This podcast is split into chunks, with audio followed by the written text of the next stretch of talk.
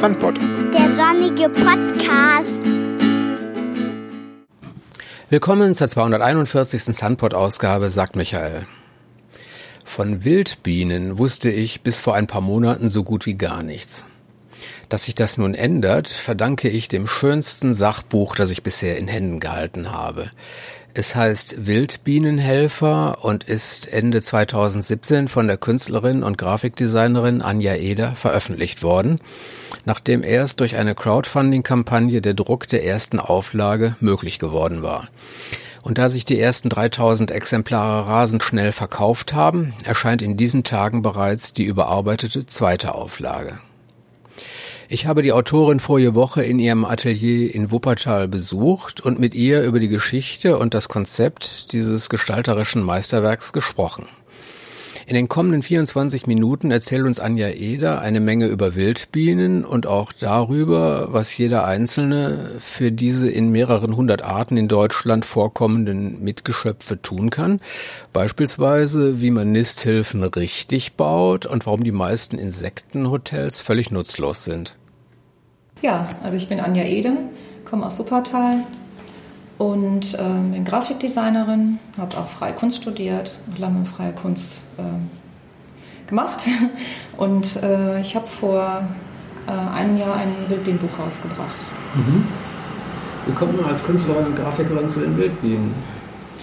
Ja, das war eigentlich eher nicht so erfreulich. Ich hatte äh, eine Pflanze in meinen Garten gepflanzt, die ähm, scheinbar für die Tiere so giftig war, dass die äh, unmittelbar reagiert haben. Das heißt, sie haben die Blüte besucht, haben sich minutenlang nicht gerührt und sind dann weggetaumelt. Und ähm, ich war völlig verblüfft und habe dann ähm, mich halt erkundigt und äh, durch äh, längere Recherche, dass es äh, damals wohl dieses Neonicotinoid war, also diese Nervengifte, die eben dazu führen, dass die Tiere die Orientierung verlieren. Die sind immer wieder auf die gleiche Blüte geflogen und Tage später hatte ich ziemlich viele tote Bienen in meinem Garten. Okay, und äh, du hast das beobachtet und was ist dann passiert?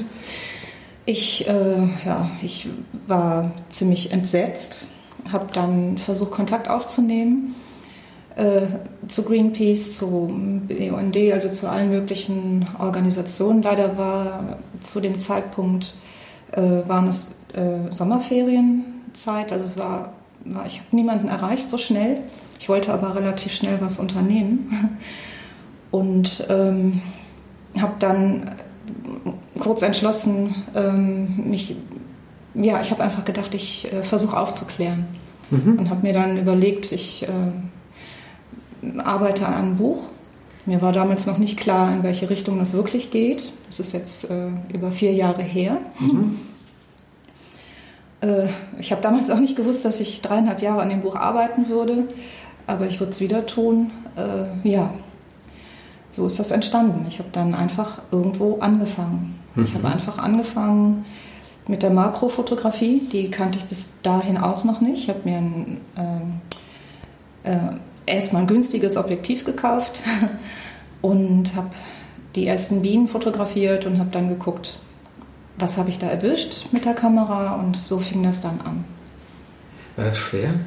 Das war ziemlich schwer, ja, weil ich, ähm, also eine Wildbiene zu fotografieren ist relativ kompliziert, weil die sehr klein sind und auch äh, schnell. Das heißt, wenn ich mit meinem Makro an die ran möchte, Abstand relativ nah, sagen wir mal, mit dem damaligen äh, Makroobjektiv musste ich ungefähr 20 Zentimeter nah ran mhm. an die Biene. Ja.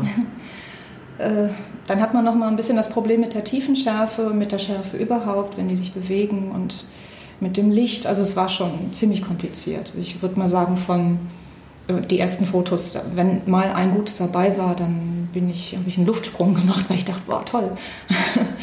Äh, jetzt ist die Qualität natürlich eine ganz andere. Also jetzt kann ich's. Ja, genau. Und war es schwer herauszufinden, was du da fotografiert hast? Ja, das ist eigentlich äh, eine Riesenaufgabe. Viele Wildbienen sind sich sehr ähnlich. Man kann, ähm, wenn man sich ein bisschen auskennt, was bei mir natürlich jetzt der Fall ist, kann man über ähm, die Flugzeit, über den Blütenbesuch, über das Verhalten an sich, über den Summton, über die Größe, ähm, natürlich auch über das Optische kann man ähm, die Tiere dann zuordnen.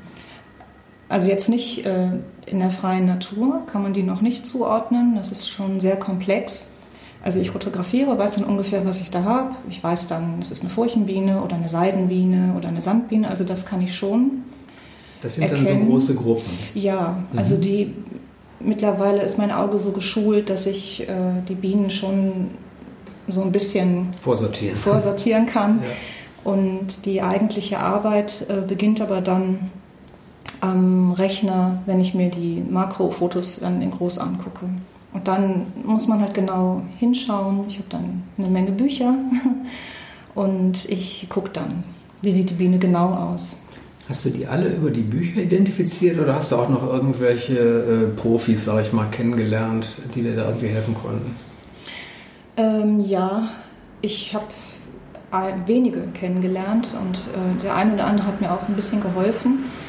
Ähm, bei dem Buch habe ich zum Beispiel so gemacht, ich habe die äh, Bienen, die ich fotografiert habe, habe ich versucht selber zuzuordnen für das Buch. Und als die Arbeit fertig war, habe ich es dann dem Fachmann vorgelegt. Ja. Also ich konnte jetzt nicht mit meinen Bildern irgendwo hingehen und sagen, was ist das? Ja. Weil die Fachleute eine ähnliche Arbeit dann machen müssten. Ja. Aber ich habe die, äh, also das Buch war fertig und dann bin ich damit zu jemandem gegangen.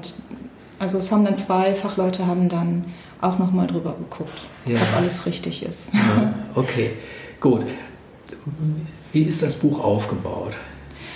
Ja. Du musstest dir erstmal eine Struktur überlegen, wie ja. mache ich das? Also ich habe ähm, das so gemacht, ich habe überlegt, wie sieht ein Buch aus? Also wie möchte ich das Buch haben, wenn ich damit in den Garten gehe und wissen will, was braucht die Biene und welche Biene ist das, wann fliegt die.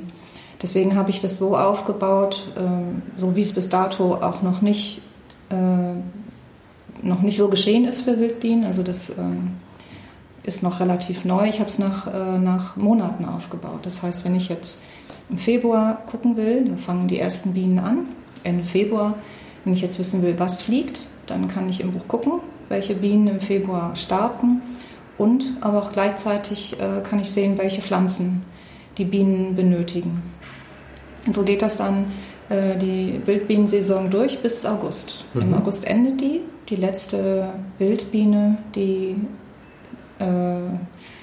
im August oder im September schlüpft, das ist äh, die Efeu-Seidenbiene, die schließt also sozusagen. Das ist eine der letzten, die ja. dann noch äh, ja. rumfliegen. Mhm. genau. Das ist auch eine spezialisierte, also man nennt äh, die spezialisierten Bienen oligoleptische Wildbienen. Diese, die ich jetzt genannt habe, die ähm, fliegt dann auf, äh, auf den äh, Efeu und ist hochspezialisiert. Also fliegt eigentlich fast keine andere Pflanze an. Die ist dann abhängig vom, vom Efeu, mhm. der gerade jetzt blüht. ja. Genau. Ähm, das Buch ähm, ist nicht nur insofern besonders, als du dir deine ganz eigene Gliederung ausgedacht hast, sondern auch ja, die Entstehungsgeschichte. Also ich bin ja irgendwie vor einem Jahr ungefähr darauf aufmerksam geworden, weil irgendwie so ein Aufruf rumging, äh, dieses Buch zu unterstützen. Kannst du da noch mal ein bisschen zu erzählen? Ja, also ich habe vor viereinhalb Jahren ja einfach angefangen, ohne mir darüber Gedanken zu machen, wie ich das dann irgendwann mal realisiere, finanziell.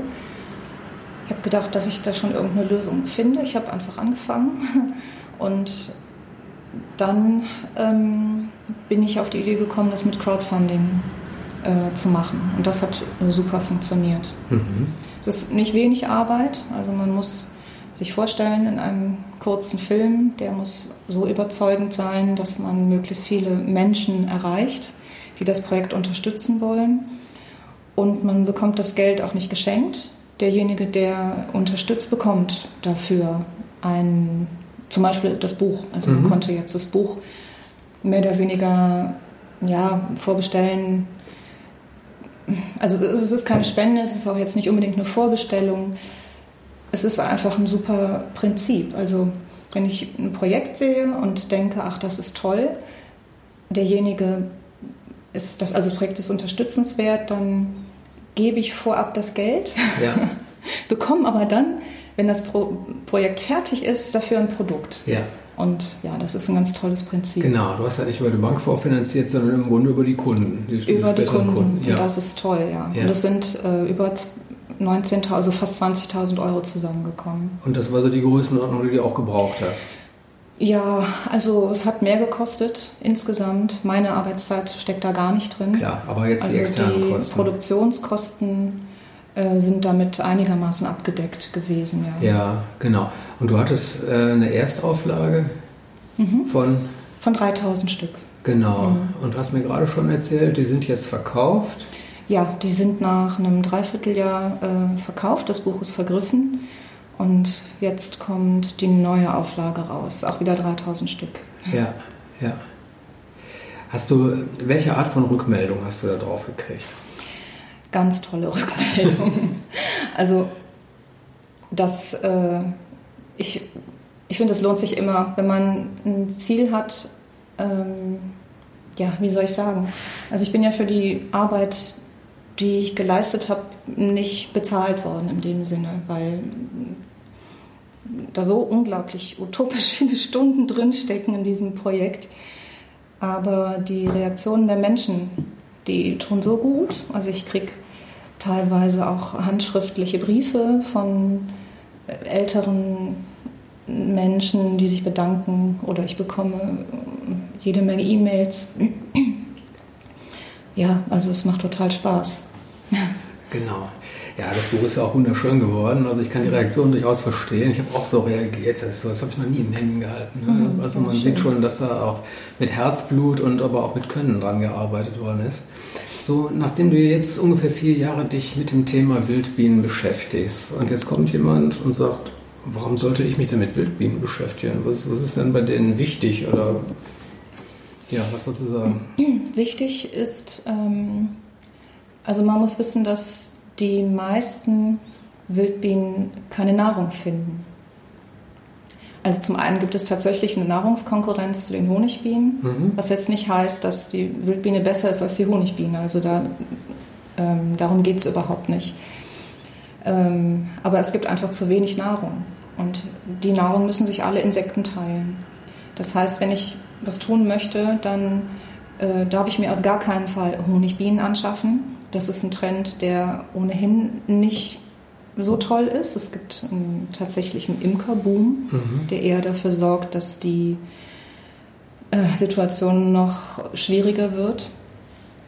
Äh, es ist viel besser, ähm, dafür zu sorgen, die, die Gärten mit den richtigen Pflanzen zu bestücken. Und die richtigen Pflanzen sind unsere heimischen Pflanzen. Also es macht überhaupt keinen Sinn, tropische Pflanzen in den Garten zu holen. Also man kann die da lassen, wenn die schon da sind. Äh, Es wäre viel wichtiger, regional die Pflanzen in die Gärten zu holen, die eben genau da hingehören, wo ich jetzt meinen Garten habe. Also in diese Region. Und das ist auch gar nicht so schwer. Ja. Also man findet Anbieter im Internet, die zertifiziertes Saatgut anbieten, zum Beispiel, wo man auch genau nachlesen kann, äh, zu welcher Region welche Pflanzen dann gehören. Mhm. Genau, also den Eva hat es ja gerade schon angesprochen. Was, was kennt man sonst noch so? Hier so aus unserer Region? Oh, da gibt es viel. ähm, ja, äh, das kann ich jetzt so nicht beantworten. Es gibt, Ja, gibt wunderschöne Pflanzen, Ja. die unbekannt sind. Also da lohnt dann der Blick ins Buch, weil ich die Pflanzen eben zum, zum, zum Teil vorstelle. Ja, Also wichtig, dass man wichtig ist, dass man den Garten so bestückt, dass das ganze Jahr über was blüht. Ähm, ganz wichtig auch, dass schon im äh, Februar was blüht, weil da sind die ersten Hummelköniginnen unterwegs, zum Beispiel die Erdhummel, dunkle Erdhummel, die äh, gründet dann ihr Erfolg und die braucht zum Beispiel ähm, Krokusse und ähm, Helleborus. Also da gibt es ganz viel, was wächst, der kleine Winterling. Also gibt es ganz viele Pflanzen. Sogar, sogar die kleinen Schneeglöckchen sind wichtig, auch wenn die nicht so viel Nahrung bieten. mhm. Aber da ist alles willkommen, was blüht. ja, und so kann man eigentlich das ganze Jahr hindurch schauen, dass immer irgendwas im Garten ist. ja. Oder irgendwo anders. Man kann auch öffentliche Flächen. Ja. Also wenn man sieht, hier könnte was wachsen. Ja. Kann man sonst noch was machen, jetzt außer die richtigen Pflanzen anzubauen? Ja, keine Pestizide benutzen. Mhm. Das finde ich wichtig. Man kann Insekten, äh, Nisthilfen in die Gärten holen. Da muss man allerdings schon aufpassen, dass man es richtig macht, Mhm. weil man ja die Natur nachahmt und da kann Ja. man schon eine ganze Menge falsch machen, Ja. was dann dazu führen kann, dass die Tiere, die sich dann darauf einlassen, äh, vielleicht gar nicht überleben, weil das Angebot nicht richtig ist. Genau. Also da muss man sich schon äh, darüber im Klaren sein, dass Es man gibt ja so einen Boom von Insektenhotels. Oh ja, die sind so furchtbar. Zum Ja. größten Teil sind die alle Schrott. Ja. Wenn man jetzt ein Insektenhotel bauen möchte, selber bauen möchte, dann kann man zum Beispiel für die äh, Mauerbienen ähm, Löcher in einen Stamm bohren. Da gibt es verschiedene Durchmesser von drei bis neun Millimeter. Da gehen dann unterschiedlich, unterschiedliche Arten rein. Wichtig ist dabei, dass man halt in die Längsseite des Stammes bohrt und nicht in die ähm, Baumscheibe sozusagen, weil und das ist das, was man eben immer Sieht. kauft und sieht, weil das dekorativer ist. Diese Baumscheiben, die reißen bei, bei Kälte. Also im Sommer sieht es noch gut aus, im Winter entstehen Risse. Wenn die Risse durch die besiedelten Bohrlöcher gehen, dann äh, werden die Larven halt im Winter geschädigt. Das heißt, da können Parasiten reinkommen und der Frost kann die Larve halt töten. Ja. Und das weiß die Biene nicht. Die sieht das Loch, geht da rein. Und der Riss entsteht ja dann später. Mhm. Ja, und das ist eigentlich so mit einer der größten. Ach ja, und dann gibt es auch noch das Problem, dass äh, oft Weichholz benutzt wird. Und Weichhölzer, ähm, ja, die quellen auf, die aufgequollenen Fasern zerdrücken die Brut oder äh, es entstehen Harze. Und da können dann die Flügel verkleben. Mhm. Also wichtig ist, dass man Hartholz nimmt und äh, die Bohrungen richtig setzt. Ja. Okay, neben dem Holz, was kann man sonst noch in so ein Insektenhotel reinpacken? Aber man kann Röhrchen kaufen. Also es gibt Pappröhrchen, die sind speziell, ähm, die werden speziell angefertigt für solche äh, Nisthilfen. Die sind super. Die sind pestizidfrei und haben auch diese unterschiedlichen Durchmesser, die für verschiedene Bienen geeignet sind. Also ganz kleine zum Beispiel für Löcherbienen, die winzig sind, bis hin zu großen, wo dann vielleicht auch mal eine Blattschneiderbiene reingeht. Ja, dann kann man auch ähm, senkrecht äh, markhaltige Stängel anbringen. Die müssen allerdings senkrecht angebracht sein, weil, also so wie in der Natur, nicht gebündelt, weil die Biene geht äh, an, ja, die geht da nicht dran, wenn es gebündelt ist, weil's, weil sie das so nicht kennt, Mhm. auch nicht in, in der Lage, sondern die müssen halt aufrecht stehen. Das heißt, die kann man dann einfach irgendwo festmachen an einem Geländer. Einzelne markhaltige Stängel, zum Beispiel von der Stockrose. Ja. Da gehen dann auch Bienen rein, meistens von unten und ähm, entfernen äh, dieses äh, Mark und äh, legen dann da ihre Larven rein, zum Beispiel. Ja, okay. Also was gar nichts bringt bei den Nisthilfen, man sieht das aber oft, das ist nur Geldmacherei. Das ist zum Beispiel Stroh, da kann die gar nichts mit anfangen. Oder äh, Tannenzapfen, ist auch Blödsinn. Ja. Geht auch kein Marienkäfer dran. Also da, ähm, damit können die halt die Nisthilfen füllen und ähm, das sieht schön aus. Und Ja. man hängt sich das dann hin und es ist absolut nutzlos. Ja, ja. Ähm, braucht man unbedingt einen Garten, um für die Wildbienen was tun zu können, oder reicht auch schon ein Balkon aus? Man kann eigentlich überall was machen, sogar auf der Fensterbank. Ähm, Garten ist natürlich toll, aber wenn man den nicht hat, kann man auch den Balkon mit heimischen Pflanzen bestücken. Mhm. Und das sieht auch toll aus. Also die Geranie bringt gar nichts. Ja. Die sieht nur schön aus. Warum also die bietet gar keine Nahrung. Ah, okay. Alle gefüllten Blüten bieten keine Nahrung und äh, viele exotische Pflanzen auch nicht. Und da unsere heimischen Insekten unsere heimischen Pflanzen brauchen, müssen wir äh, eben auch das anbieten. Das heißt, es gibt eben, also ein großer Prozentsatz der äh, Wildbienen ist von unseren heimischen Pflanzen abhängig. Die fliegen dann keine andere Pflanze an. Und wenn sie die Pflanze nicht finden, dann verhungern die. Und früher war unsere Natur voll mit diesen äh, wilden, schönen, heimischen Pflanzen. Ja. Ja, und ähm, dadurch, dass die Flächen so versiegelt sind, gibt es halt immer weniger Nahrungsangebot. Gilt diese Abhängigkeit auch umgekehrt? Also brauchen bestimmte Pflanzen auch bestimmte Wildbienen, um selber überleben zu können? Ähm, ja, wobei es ja auch die Generalisten gibt unter den Wildbienen, zum Beispiel die Hummeln. Die fliegen alles an oder auch die Honigbiene fliegt auch alles an, was Mhm. für sie irgendwie interessant ist. Ähm, also es gibt diese Abhängigkeit, aber umgekehrt ist es dramatischer. Ja. Also die Wildbiene stirbt aus, wenn ihre Nahrungspflanze nicht mehr existiert. Die Pflanze kann aber, also die Pflanzen können aber von anderen Tieren ähm, Bestäubt werden. bestäubt werden. Das Ja. machen ja auch Schmetterlinge, bestäuben Ja. auch oder Käfer oder alle möglichen anderen Insekten. Sind denn schon Wildbienenarten ausgestorben? Ja, sind schon einige ausgestorben. Wie viele kann ich jetzt nicht genau sagen, aber es stehen auch viele auf der roten Liste, weil es viele Pflanzen auch nicht mehr gibt. Also ich habe kürzlich eine äh, relativ seltene Biene fotografiert und zwar äh, ist es die, die Zahntrost Sägehornbiene. Die ist abhängig von Zahntrost. Es gibt einen äh, roten und einen weißen Zahntrost und diese Pflanze gab es früher oft. Heute findet man die nur noch ganz selten. Und ich habe die Biene, die eben auch auf der roten Liste steht, habe ich dann in der Eifel in so einem Naturschutzgebiet entdeckt und konnte die auch fotografieren. Und da zeigt sich dann eben auch die Abhängigkeit. Also das ist eine von den Bienen, die auf der roten Liste steht, weil der Zahntrost eben nicht mehr überall wächst, obwohl das eine ganz normale äh, Wildpflanze ist, die hier gehört. heimisch ist. Ja. Okay. Schöne Aha. Pflanze übrigens. Ja. ja. ja.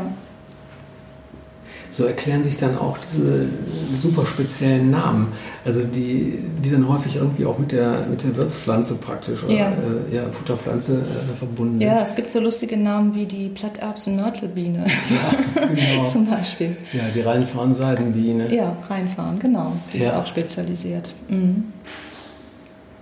Also bevor ich dein Buch in den Fingern hatte, hätte ich vielleicht zwei Arten benennen können oder so und hätte ich auch nicht irgendwie Steinhummel oder Erdhummel, sondern einfach nur Hummel gesagt. Und dann hast du die Honigbiene auch noch mit dabei und alles andere ist völlig fremd. Ja. Ähm, wieso haben wir bisher mit den Wildbienen überhaupt nichts zu tun gehabt?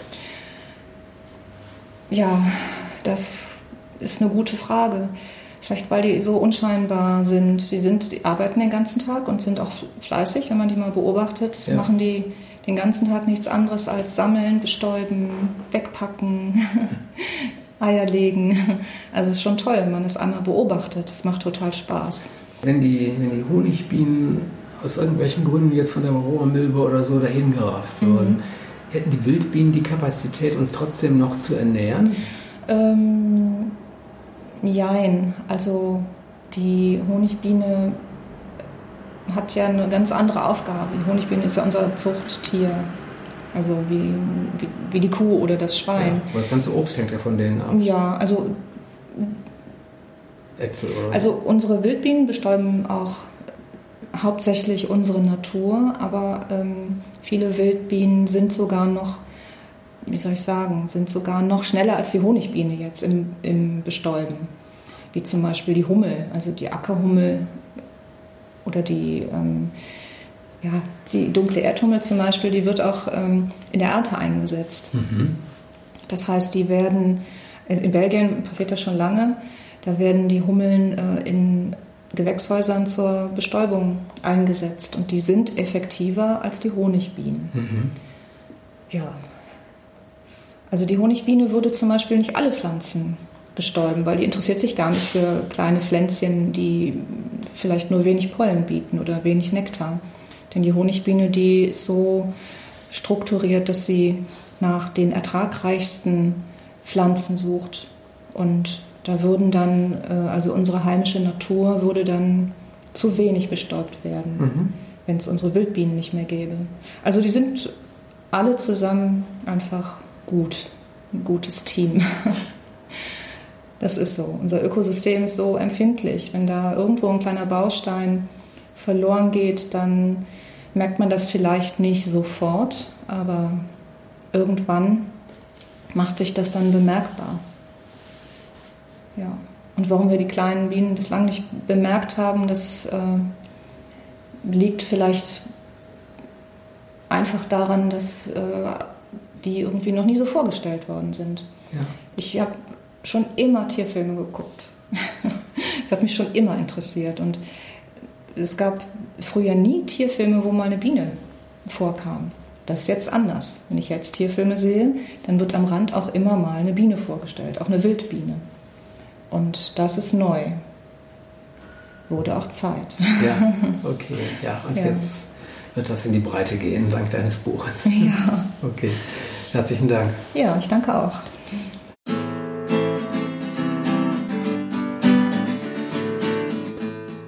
Sunpod. Der sonnige Podcast. Positive Impulse für eine lebenswerte Welt, wie wir sie uns wünschen. Um neue Ideen bekannt zu machen, brauchen wir eure Hilfe durch Rückmeldungen und Unterstützung aus der Hörerschaft. Kommentare sind willkommen. Entweder über den Blog www.sunpod.de oder per E-Mail. Die Kontaktdaten findet ihr im Bereich Die Autoren. Finanziell könnt ihr unser Ideenradio via Flatter, PayPal oder Überweisung fördern. Details hierzu findet ihr auf der Homepage www.sunpod.de im Bereich über Sunpod. Vielen Dank für eure Mithilfe.